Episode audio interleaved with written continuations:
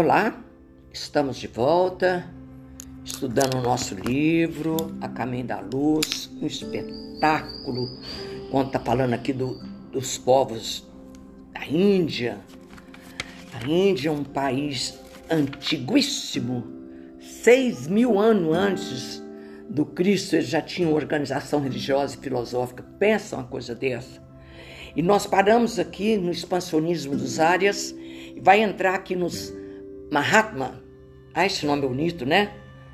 Mahatma Gandhi, lembra esse nome? Extraordinário, por isso que ele tinha, ele tinha esse nome, Mahatma Gandhi.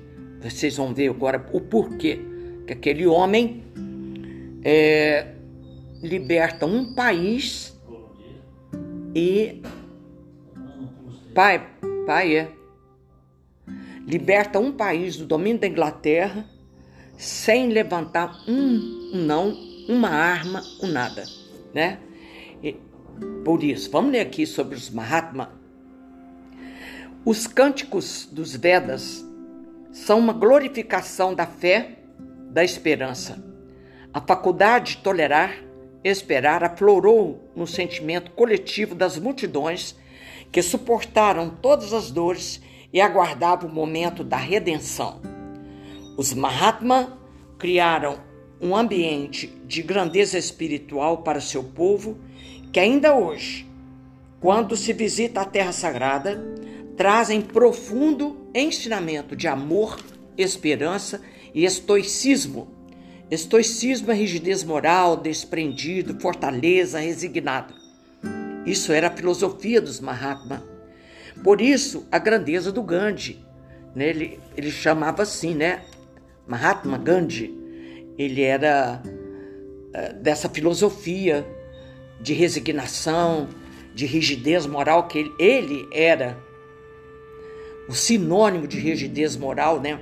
de fortaleza.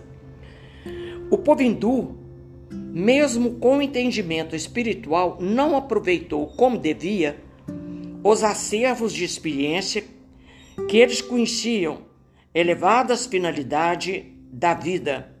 Lembravam as promessas do Cristo para os trabalhos. Viasa foi instrumento das lições do Cristo. Seis mil anos antes do Evangelho, eles já falavam, já sabiam sobre a reencarnação. Olha, pensa, seis mil anos. Krishna, Buda, e outros grandes enviados de Jesus ao plano material para a exposição de suas verdades. O povo hindu, embora todo conhecimento sobre a espiritualidade, deixou crescer no coração o espinho do orgulho, que, aliás, era e dera motivo ao seu exílio na terra. Pensa, por isso que eles vieram, por causa do, do orgulho que eles tinham. E continuam mantendo até hoje, né? Aqui, ó. Aliás, dera motivo ao seu exílio na terra. Em breve, essa organização de casta separava as pessoas para sempre. Significado de superioridade e orgulho absoluto dividiam os espíritos no campo social e religioso. Os rajás e os párias de posse do conhecimento do defeito trazido com a vinda para a terra, continuaram. Eles tinham conhecimento e continuaram orgulhosos. Nem o espírito iluminado de Gandhi conseguiu eliminar esses absurdos sociais do seio do seu povo. Os párias são a ralé e são obrigados a dar um sinal quando passam perto de seus venturosos pelo contágio maléfico.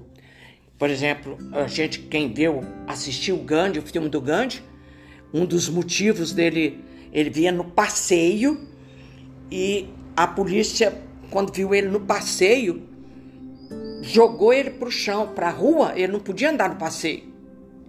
E bateu no rosto dele e ele não revidou.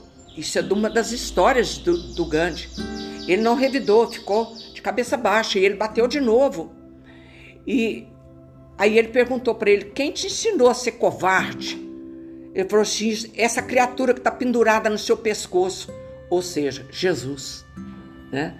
Tem história belíssima do Gandhi, eu adoro. Eu li um livro que conta a história dele, assisti o filme dele.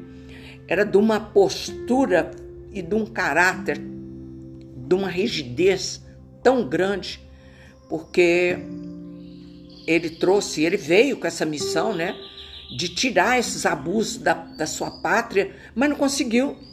Não conseguiu. Ele morreu assassinado na praça, né? Por uma dessas criaturas revoltadas, né?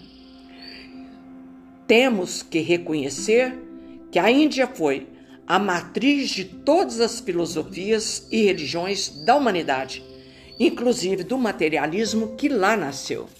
Presta atenção nisso aqui. Que coisa bonita que eu vou ler aqui, ó, no finalzinho aqui. Aqui, ó é de admirar-se. É o que é de admirar-se é que nenhum povo da Terra tem mais conhecimento acerca da reencarnação do que o hindu, ciente dessa verdade sagrada desde os primórdios da sua organização neste mundo. Então, e há essa, essa, essa reencarnação era também ensinado pela igreja que foi tirado de lá da igreja, e agora eu não tenho a precisão exata, eu esqueci. Essa era uma da, das doutrinas da religião, da religião católica, mas foi tirado de lá por um dos papas, infelizmente, para nos manter atrasados, como né? não quer que você evolui, então tira o conhecimento.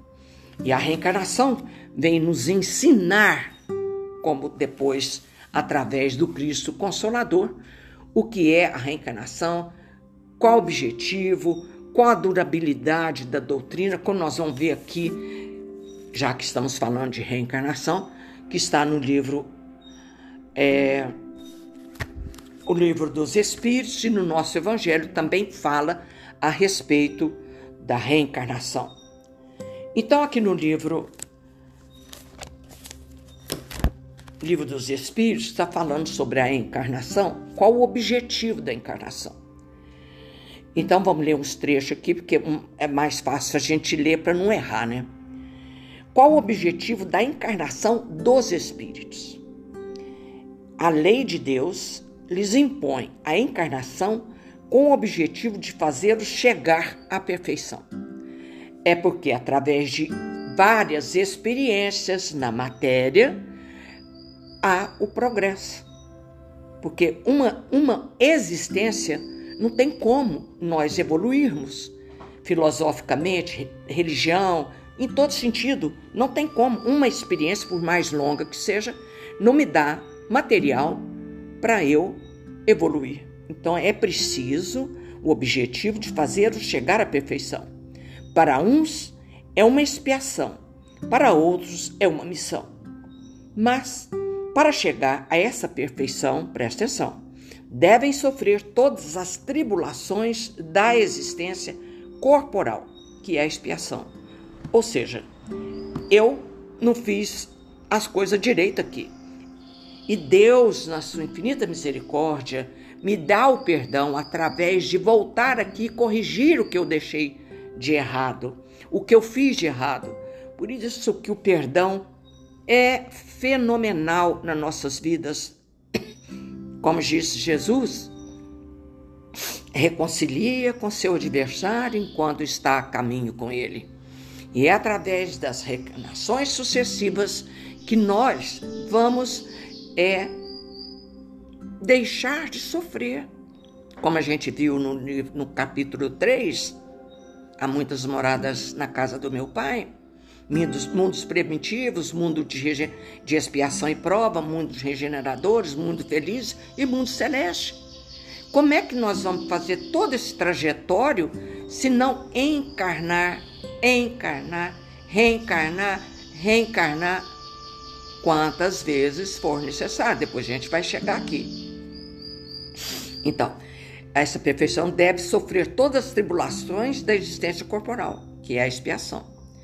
A internação, a encarnação tem também um outro objetivo: dar ao Espírito condição de cumprir sua parte na obra da criação. Olha que bonito isso. Olha que lindo isso. Através da encarnação missionária, eu trago o progresso como esses homens que a gente acabou de ler agora trouxeram. Krishna, Buda, são os alunos do Cristo que vieram trazer evolução para o planeta. E mesmo eles vindo, não eliminou o orgulho do povo hindu. Eles continuam lá ferrenho, seguro na divisão das castas, né? Então, a segunda objetivo é dar ao espírito condição de cumprir sua parte na obra da criação, ou seja, fazer o mundo evoluir. Para realizá-la é que em cada mundo toma um corpo em harmonia com a vida material essencial desse mundo para executar aí, sobre esse ponto de vista, as determinações de Deus, de modo que, concorrendo para a obra geral, ele próprio se adianta. Então ele vem aqui em missão por determinação de Deus. E aí, através disso, ele próprio se adianta, ele vai evoluindo. A ação dos seres corpóreos é necessária à marcha do universo. Deus, em sua sabedoria, quis que, numa mesma ação, encontrasse um meio de progredir e de se aproximar dele. Tá vendo que coisa maravilhosa? É assim que, por uma lei admirável da providência, tudo se encadeia, tudo é solidário na natureza. Belíssimo! É que está aqui no livro dos Espíritos, né? Olha que lindo. Todos os espíritos, desde o princípio, seguiram o caminho do bem. Tem necessidade de encarnação? Todos são criados simples e ignorantes e se instruem nas lutas e tribulações da vida corporal.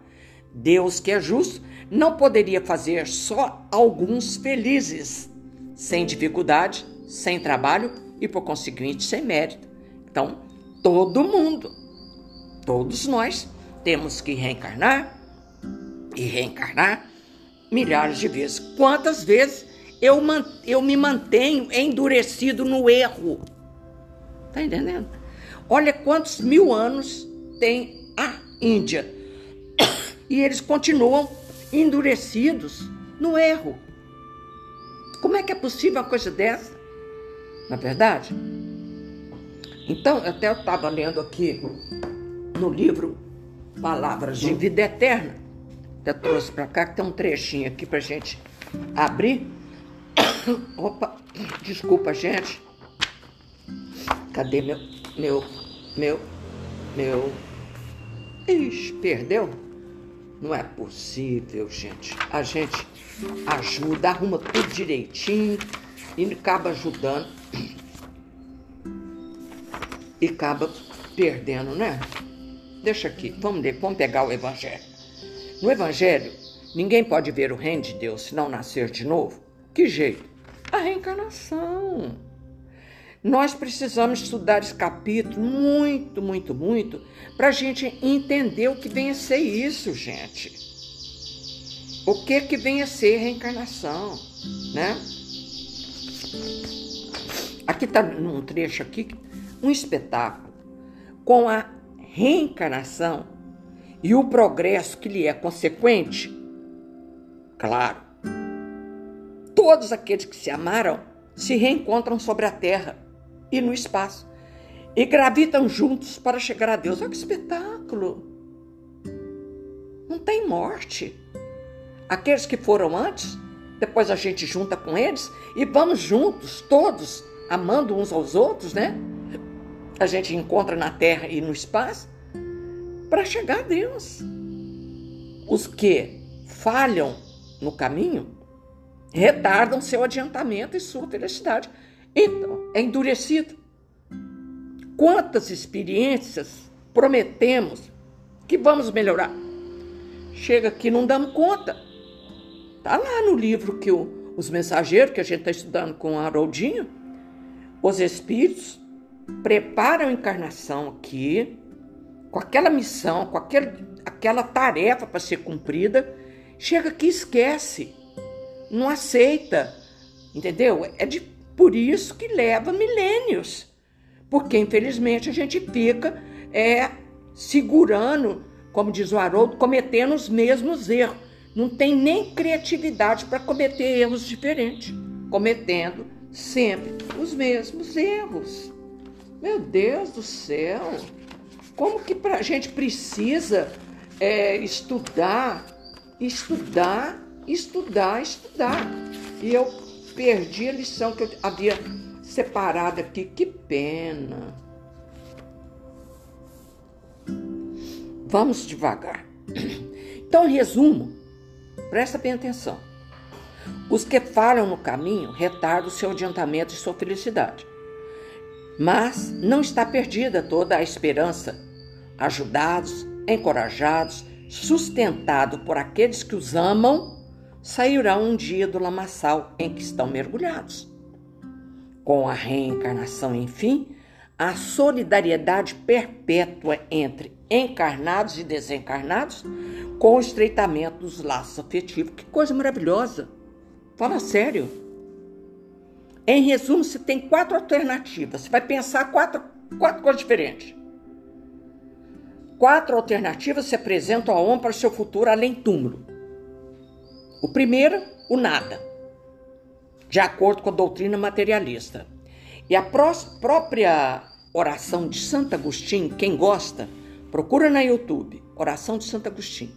E ele começa desse jeito: a morte não é nada. Morte não é nada. Eu sou eu, você é você. Eu vivo no mundo do Criador e você no mundo da criatura. Leia, é a coisa mais linda desse mundo.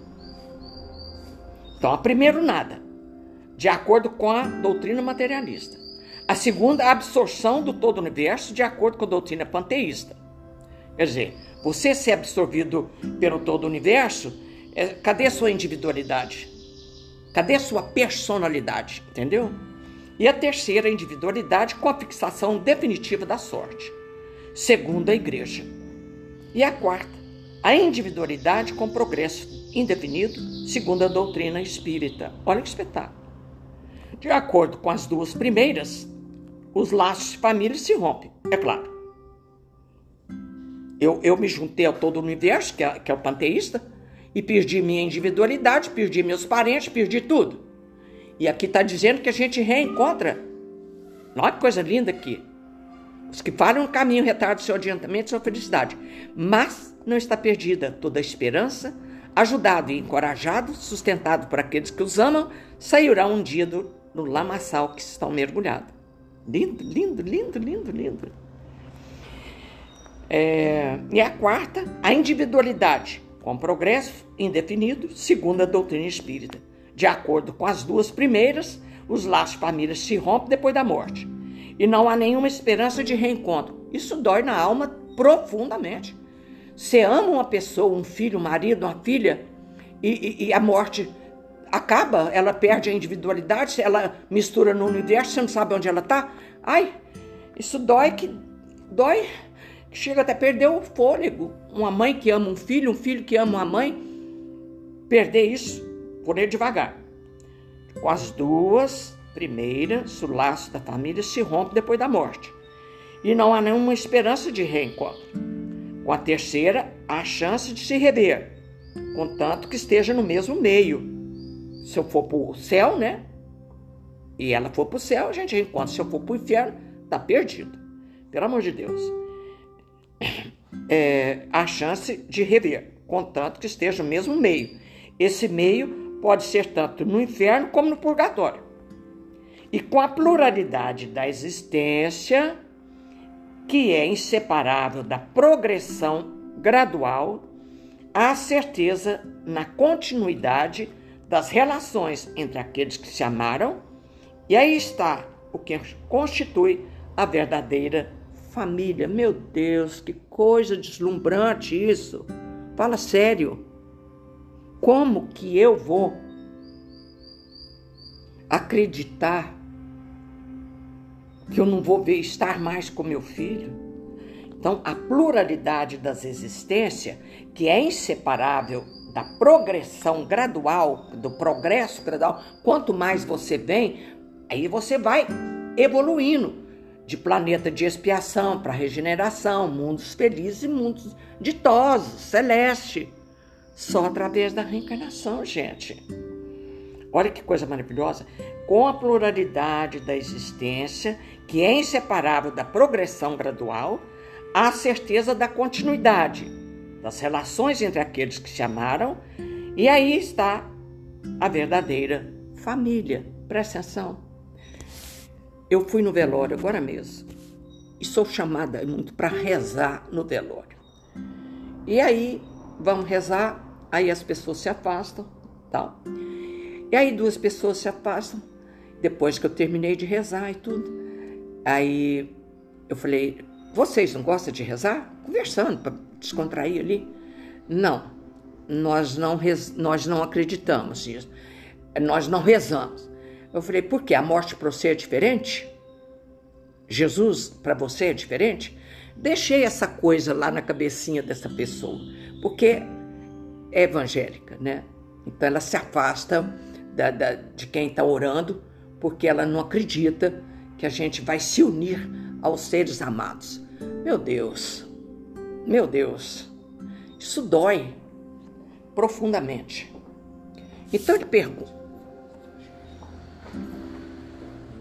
É, é, é, é, peraí. Peraí, gente. Não me interpreta mal, não. Meu marido tá me chamando atenção aqui. É porque eu sou, eu tenho uma, combino e muito. Eu tenho amigos e amigos evangélicos. Tem pessoas que são muito radicais, que não se mistura para orar, por exemplo, como essa menina hoje. Mas pelo amor de Deus. Mas conheço outros que misturamos todas e temos a mesma fé, graças a Deus. Não me interpretem mal, sabe? E aí ele está perguntando: tem limite para a encarnação? A encarnação não tem propriamente falando limites nitidamente traçado. Se entende por isso que o envoltório que constitui o corpo já que a materialidade do envoltório diminui à medida que o espírito se purifica.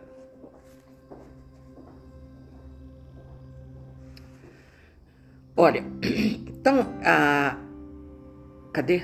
até perdi aqui, porque, deixa eu contar, eu fui fazer um culto ecumênico. Olha as diferenças. Você vê que é a cabecinha, né? Lá estávamos eu, um padre e um pastor falamos lindamente, todos nós acreditamos na vida eterna, na vida eterna do Espírito. Foi lindo, gente, foi maravilhoso. Nós três, o pastor, o padre e eu. Mas isso é de acordo com a cabecinha de cada um, né? Então a gente não se impõe, a fé não impõe. Então vamos voltar aqui ao limite da encarnação.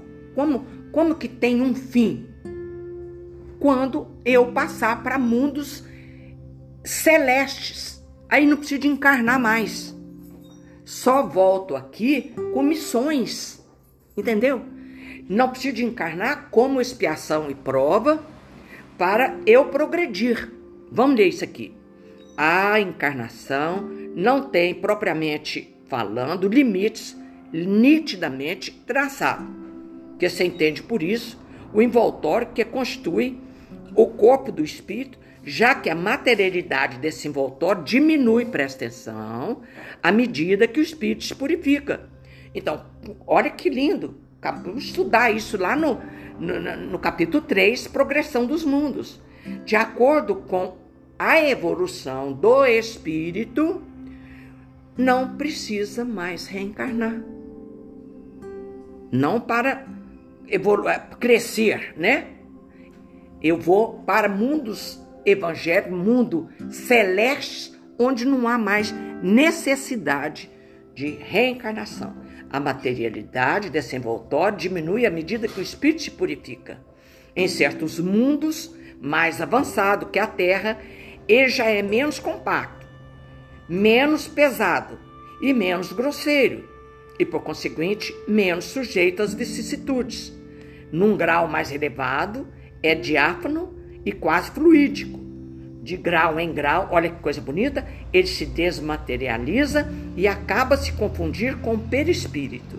Segundo o mundo, o que o espírito é chamado a viver, este toma um envoltório apropriado da natureza desse mundo. Olha que coisa mais linda desse mundo. Então, de acordo com a nossa evolução, nós vamos diminuindo. Quem que limita isso? O próprio espírito, porque se ele é é, ferrenho, endurecido nos erros, no mal, ele continua vindo para resgatar aquele, aquele sofrimento dele várias e várias vezes, quantas vezes for necessário. Cadê? Cadê? Aqui.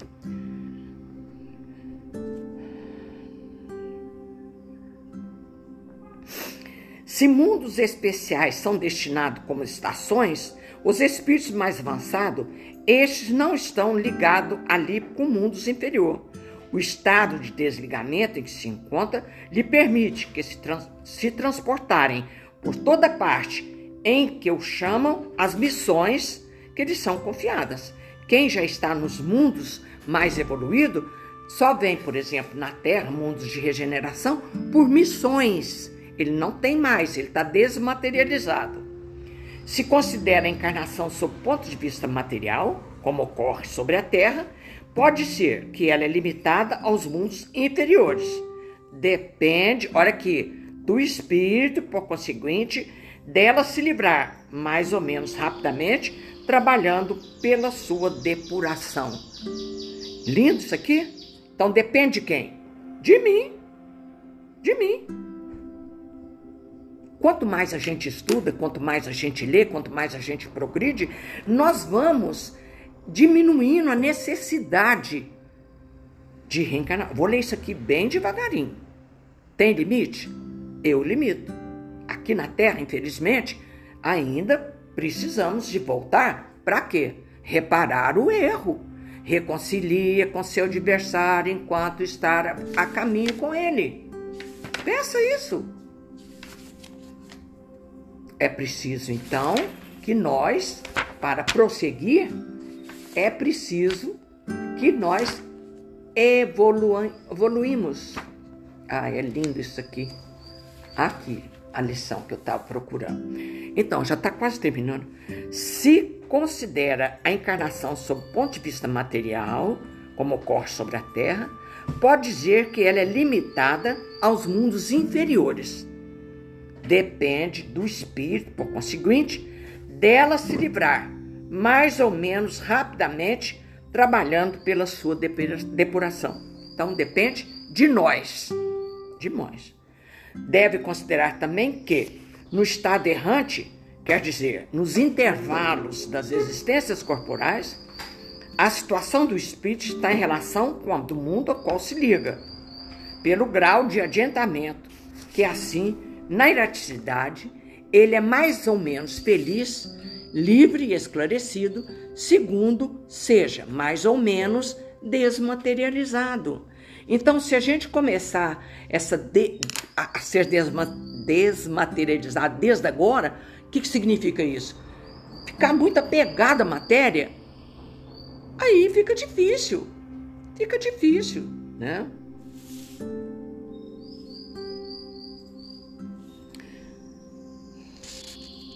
Nós já lemos isso aqui, né? Se ela é punição, ela é punição quando eu sou desobediente à lei. Aí torna-se um castigo. É punição? Eu nem gosto dessa palavra. Nós estamos aqui por misericórdia, por amor. Deus nos ama, nos ama tanto que nos dá a oportunidade de reencarnar, né? Deus, sendo soberanamente justo, deve considerar igualmente a todos seus filhos, e é por isso que dá a todos o mesmo ponto de partida e a mesma aptidão, as mesmas obrigações a cumprir e a mesma liberdade de agir. Se existisse privilégio, não era Deus. Aqueles que cumprem essa tarefa com zelo, presta atenção. Que tarefa, gente? Amar uns aos outros como Jesus ensina, aquilo que Jesus vem nos ensinar. Aquele que cumpre essa tarefa com zelo vence rapidamente e menos penosamente seus primeiros degraus na iniciação e gozam mais cedo os frutos do seu trabalho. Aquele, ao contrário, que fazem mau uso da liberdade que Deus lhe concede, retardam seu adiantamento. É assim que, por sua obstinação, podem prolongar indefinidamente a necessidade de reencarnar. É então que a encarnação se torna um castigo. É igual na escola. Você está no terceiro ano. Você não cumpre bem as tarefas ali. Aí você tem que repetir o ano. É castigo. A gente acredita que isso é castigo. Deus lhe concede retardo ao seu adiantamento. É assim que, por sua obstinação, podem prolongar indefinidamente a necessidade de reencarnar. É então que a reencarnação se torna um castigo. Entendeu? Se, mas mesmo se acreditar nisso, eu tendo que repetir a série, repetir, repetir, é bênção. É bênção que Deus me dá. É o perdão de Deus, é a reencarnação. Bonito isso é o perdão de Deus. Ele nos oferece condições de voltar e fazer de novo a lição. Hum, que lindo, Jesus. Eu estava estudando sobre essa lição aqui de Paulo. Só para a gente encerrar aqui a nossa história. Palavra fiel é esta e digna de toda aceitação que o Cristo Jesus veio ao mundo para salvar os pecadores. Ele veio nos trazer o roteiro, o roteiro de evoluir, para evoluir. Entendeu? Essa palavra aqui, salvar-se, né? Eu, salvar-se, eu tenho que me salvar. Jesus me deu o material para eu poder é digna de nota afirmativa do Paulo, asseverando que Jesus veio ao mundo salvar os pecadores, para reconhecermos que salvar não significa arrebatar os filhos de Deus à lama da terra para que fulgurem de imediato entre os anjos. Você não vai ser arrebatado aqui e vai de imediatamente misturar com os anjos. Fala sério. O que, que eu vou fazer no meio de anjos? Que língua que eles falam? Não é a minha língua. Assinalemos que, logo após a passagem do Senhor entre as criaturas, a fisionomia íntima dos homens, de modo geral, era a mesma do tempo que lhe antecedera a vinda. Quer dizer, a figura do homem hoje é a mesma quando Jesus estava aqui. Olha aqui. Mantinham-se os romanos no galope de conquista ao poder, os judeus permaneciam algemados ao racismo, infeliz, os egípcios desciam à decadência, os gregos demoravam sorridente, impassivo em sua filosofia recamada de dúvidas e prazeres. Ou seja, os senhores continuavam senhores e os escravos prosseguiam escravos até hoje. E até hoje. Por isso que a gente precisa de estudar para nós mudar esse quadro mudar esse quadro. Porque ninguém é arrebatado e misturar com os anjos imediato. É uma tarefa longa, trabalhosa, difícil. E Jesus falou: os inimigos são de vossa própria casa. Presta atenção. Uai, se é meu inimigo e ele está lá em São Paulo, como é que eu vou organizar isso? Os inimigos são de sua, sua própria casa. Por isso que a, a, a a Madre Teresa falou: você quer consertar a humanidade? Vá para casa e ama os seus. É lá que há a mudança. Todavia, o espírito humano sofrera profundas alterações. Olha que lindo.